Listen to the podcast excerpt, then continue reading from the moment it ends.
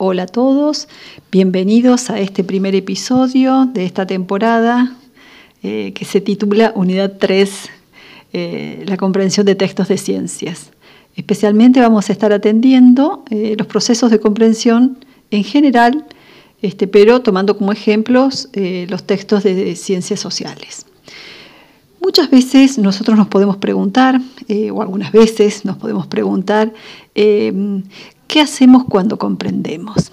Si yo les hiciera esa pregunta, probablemente ustedes comenzarían a pensar en eh, algunas prácticas de comprensión de algunos de los textos y estarían reflexionando sobre probablemente algunas dificultades que pueden tener eh, algunas palabras que no comprenden. Eh, entonces ustedes se preguntarían, bueno, ¿qué hago yo cuando no comprendo una palabra? ¿Qué sucede cuando em, eh, no entiendo un párrafo completo, este, o por qué no comprendo algo, o, qué sucede cuando yo eh, comprendo realmente el texto. Bueno, para comenzar a abordar la problemática de la comprensión de textos desde una mirada cognitiva, vamos a revisar tres registros que ustedes tienen al comienzo de su cuaderno, de la unidad número 3. En el primero de ellos, yo presento una situación que es eh, real. Las tres son situaciones reales, de lectura y de escritura. En este caso es una situación de lectura comprensiva eh, que tiene que ver con una situación con mi hija.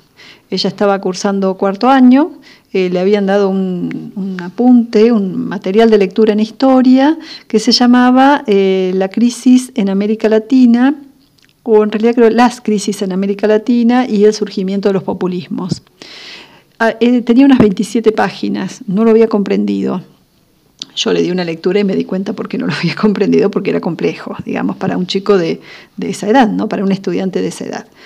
Entonces me dice si yo le podía ayudar. Eh, hicimos primero una lectura eh, general del texto para tener una mirada macro o macroestructural. pero primero le dije, bueno, veamos el título, a ver qué comprendía. Eh, le pregunté si la palabra crisis la comprendía, me dio una definición y, me di cuenta que sí, que era adecuada. Eh, y después le pregunté si la palabra populismo la entendía, me dijo que no. Si no había entendido la palabra populismo, no había entendido todo el texto. Entonces le pregunto qué significa popular. Busqué, digamos, eh, una palabra de la cual tuviera un conocimiento previo. Le digo, bueno, ¿qué significa popular? Y ella me dice, para mí significa algo que sea popular o reconocido, eh, no sé, o relacionado con las clases altas. Yo paré la oreja cuando escuché las clases altas y le digo, bueno, a ver, ¿de dónde vos conocés la palabra popular? Y me dice, en la vida cotidiana. Los compañeros nuestros se dividen entre los que son populares y los que son normales, eh, digamos. Así lo entendí yo. Eso me dice ella. Bien, le digo yo, en este texto no tiene ese sentido. Y ella dice, y no sabía si populismo no era un partido político. Ah, igual, mientras yo iba leyendo, en ningún lado decía que era populismo o popular. Eh, también me acordé que cuando estudiamos cultura se hablaba de cultura popular. Bueno, a partir de ahí yo le explico que no, no tenía ese sentido y comenzó a recordar por qué no, no había tenido tan poco sentido ese texto donde ella había eh, leído sobre cultura popular. Bueno, Ahí me parece muy importante acá plantear que hay palabras que son centrales para la comprensión.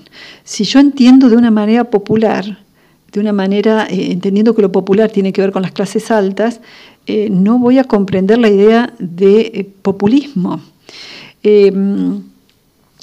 porque es central para comprender el, el concepto y los procesos que son eh, presentados en todo el texto como eh, que se desarrollaron en distintos este, países de América Latina. Em, y es interesante ver cómo eh, la idea de lo popular que presentaba Paloma y que lo he encontrado también en otros este, estudiantes de su edad y un poco mayores, tenía que ver con una idea de lo popular que tiene un significado más bien vinculado con, no sé, las series norteamericanas. Eh, o algunas series argentinas que remedan a las series norteamericanas. ¿no? Entonces, me parecía muy importante em, tener en cuenta porque, bueno, si no conoce el vocabulario, no va a poder comprender el texto porque es vocabulario central. Y a mí me parece muy interesante pensar que eh, en el caso de ella estaba en cuarto año. Eh, yo lo pregunté después a alumnas de primer año del profesorado y me dijeron la misma respuesta que Paloma. Entonces, me parecía interesante porque son estudiantes que han pasado por el secundario y la idea de clases populares lo han leído muchísimo. Entonces, mi pregunta es, ¿qué comprensión hubo de la historia si no entendieron qué significaba clase popular? o cultura popular, digamos. Eh, ¿Qué acepción tenía en ese caso? Pueden tener, puede tener más de una acepción. Y yo me acuerdo que una alumna me dijo, la verdad es que nunca me imaginé que podía tener un significado distinto del de famoso o de clases altas, me dijo ella.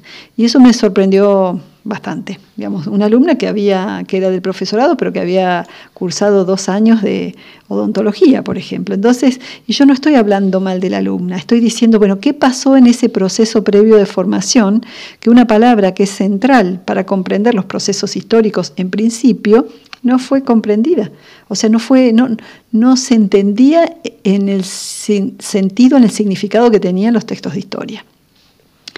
Eh, eh, textos de historia, entre otros. Bueno, otro registro que me parece interesante es eh, traerlo este, en esta introducción, tiene que ver con em, una situación que, nos pasó, digamos, en una situación cotidiana, en, una, en, el, en el profesorado. Trabajamos durante años, trabajamos de manera integrada historia y, o sea, Argentina en el mundo contemporáneo, que, donde ven este, temas de historia, y, em, oralidad, lectura y escritura, donde atendemos este, los usos de la lengua. Em, bueno, en una clase previa nosotros habíamos visto un video sobre el modelo agroexportador, Em, y las chicas lo que, lo que hacían ellas tomaron nota de la información que había en el video, después me lo dictaban eh, y yo iba, íbamos viendo distintas opciones para comenzar la escritura de un párrafo. Em, entonces ellas reformularon la información que había en el video y después a partir de ahí este, tenían que continuar el texto, porque no tuvimos tiempo ese día, tenían que continuar escribiendo el texto de manera individual. Entonces después estábamos haciendo una corrección. La oración que había quedado construida entre, todas era, a fines del siglo XIX, en Europa se dio un proceso de industrialización que produjo un aumento en las ofertas de productos manufacturados, en la demanda de materia prima y en los excedentes de capitales.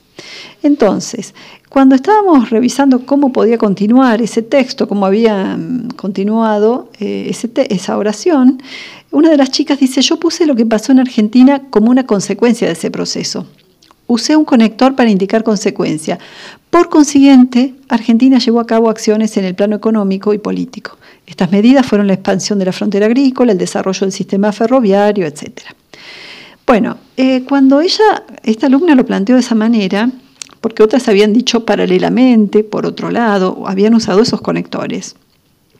Yo entonces Dije, bueno, vamos a consultarlo con la profesora de Argentina en el mundo contemporáneo, que era Susana, y digo, porque no me parece que podamos plantearlo como una consecuencia de lo que sucedió en Europa, de una manera tan lineal, o si se fue dando de modo complementario, con lo cual sería más adecuado emplear un conector como paralelamente, que usó Gisela, que era una de las chicas, o un conector como por su parte. Pero les plantea a las chicas que lo dejábamos en suspenso por ese momento. Acá me parece importantísimo, eh, importantísima esta interacción. Bueno, ¿por qué? El conector que ella plantea por consiguiente realmente está planteando como si eh, el proceso de industrialización europea fuese eh, la causa única y necesaria de, o una causa directa de lo que sucedió en Argentina. Em, y bueno, yo percibía que no era así porque no se puede pensar así el hecho histórico, digamos, de una manera lineal, pero no le podía explicar mucho más. Em, lo que yo hice fue preguntarle después a la profesora de historia y la grabé y lo compartimos este, al diálogo con las alumnas eh, y fue sumamente interesante. Eh, no solamente me explicó por qué no era así, sino que la profesora de historia me dio una clase magistral sobre, em, digamos, los, eh, recursos que se producían eh, antes del modelo agroexportador y que no comenzó, digamos, a partir del proceso de industrialización, sino que eran, digamos, formas de, comercialización o de producción de, materia prima que ya se daba en la época de la colonia y que habían, en muchos casos eran productos que habían sido este, establecidos por España. Entonces, em, me dio un mundo de conocimientos para justificar por qué no era por consiguiente. Y eso me pareció interesantísimo. ¿Por qué? Porque el uso de conectores en los textos de ciencias y en los textos en general, digamos, tienen un sentido, están marcando relaciones entre los enunciados. Y para poder utilizar determinado este, conector o marcador discursivo, no solamente necesito saber de conectores, necesito tener conocimiento previo. Es decir, no es importante solamente estudiar el uso de conectores en lengua, es importante también eh, atender el uso de estas herramientas lingüísticas en historia, porque yo necesito dominar el concepto para poder elegir eh, uno u otro conector, ¿no? de manera consciente. Bien, el tercer ejemplo es de una situación también real de un alumno de primer año eh, de secundario. Habían estado estudiando eh, los procesos de, mm, el proceso de domesticación de plantas y animales, que así se llama em, al proceso que, mm, que se desarrolló a partir del periodo neolítico. Es decir, se habla de domesticación de animales, por ejemplo, de la llama o este, del perro. Eh, fíjense que son domesticaciones distintas, la de la llama y la del perro. Y domesticación, qué sé yo, del ganado vacuno más adelante. Eh, implica un proceso distinto eh, y una funcionalidad distinta del animal también. En el caso de la domesticación de plantas, el significado o, mm, eh, el sustituto podría ser eh, eh, agricultura, que tiene que ver con, en los dos casos, tiene que ver con un proceso de intervención del ser humano en los ciclos vitales, ya sea de especies animales o de especies vegetales. Pero es un concepto complejo para, un, niño que está en primer año, ¿no? Entonces, este, mm, para un adolescente. Eh, ¿Por qué esto? Porque la palabra domesticar nosotros la, usamos cotidianamente para hablar del animal, por ejemplo, del perro. Entonces decimos que es un animal doméstico, podemos decir que el gato también es un animal doméstico. En la escuela los chicos estudian que, eh, que el ganado también se, habla, se integra dentro de animales domésticos pero mm, eh, probablemente no reflexionen sobre ese uso más técnico. Por ejemplo, domesticar plantas nos resulta bastante difícil. Podemos hablar de domesticación de un león, pero no de una planta. Entonces, ¿por qué se usa? O sea, este uso es un uso específico de las ciencias. Y acá me parece muy interesante porque hay palabras palabras que tienen un significado cotidiano y tienen un significado científico. Y es la misma palabra, pero la ciencia está teniendo un nivel este, específico y, necesariamente uno tiene que tener conocimiento previo para comprenderlo. Entonces, el, eh, Matías y sus compañeros habían leído este, material teórico sobre el tema, em, sobre la revolución agrícola durante el neolítico, y bueno, y tenía que hacer una evaluación y en el punto E le preguntaban qué significa, qué significa domesticar, preguntó la profesora, y él responde, significa cuidar. Los aldeanos domesticaban plantas y animales y los transforman. En vez de ser salvajes, ahora protegen a los aldeanos. Fíjense qué interesante. Los transforman es un punto interesante, que domesticaban plantas y animales también. Em, ahora, eh, el tema del cuidado también puede tener más de un significado, el tema del cuidado. Ahora, el tema de que eran salvajes es, muy interesante, porque domesticar justamente es, mm, intervenir en una especie para que deje de ser eh, silvestre o salvaje. ¿no? Es salvaje en el caso del animal, este, o silvestre en el caso de una planta. Entonces, pero él dice, ahora protegen a los aldeanos. Bueno, y eso sería Él empieza ahí a atender su idea previa sobre la domesticación. En el caso del perro, que ahora empieza a proteger a los aldeanos de los animales salvajes. Entonces, da una em, definición más limitada en el ejemplo, pero porque es una denominación compleja, abstracta. Entonces, él comprende el significado de la palabra domesticar, pero en un uso más cotidiano. La utilización más abstracta que se plantea en el texto, él todavía no llega a comprenderla en profundidad. Entonces, pero es muy importante que él conozca eh, esa denominación, porque si no, ¿qué significado tiene para él domesticar plantas? ¿Qué significa domesticar plantas? Entonces, en el caso de, de Matías, nosotros podemos ver que tiene em, una comprensión en algunas aristas del concepto y en otras no. Digamos, todavía está muy presente ese conocimiento previo más este, vinculado con el uso cotidiano de la palabra domesticar.